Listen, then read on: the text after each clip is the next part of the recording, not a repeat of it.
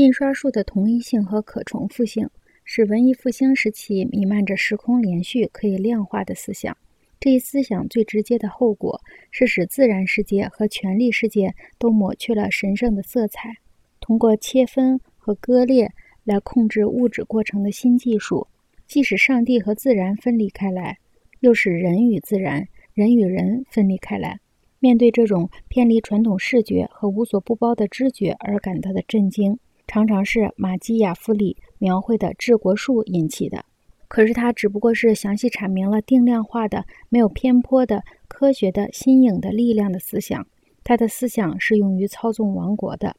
莎士比亚的全部作品都用来表现新的权力界限这样的主题，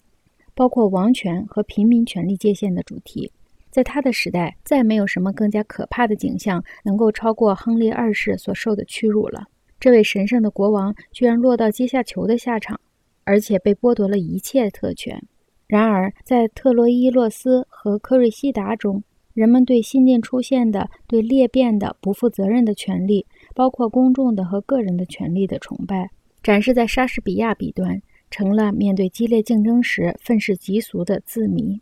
不要放弃眼前的捷径，光荣的路是狭窄的，一个人只能前进，不能后退。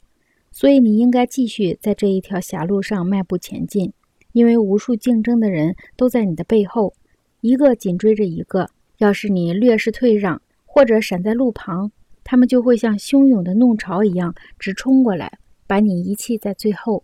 社会形象被切割成大量同质的量化的口味，这一形象给莎士比亚后期的戏剧蒙上了一层阴影。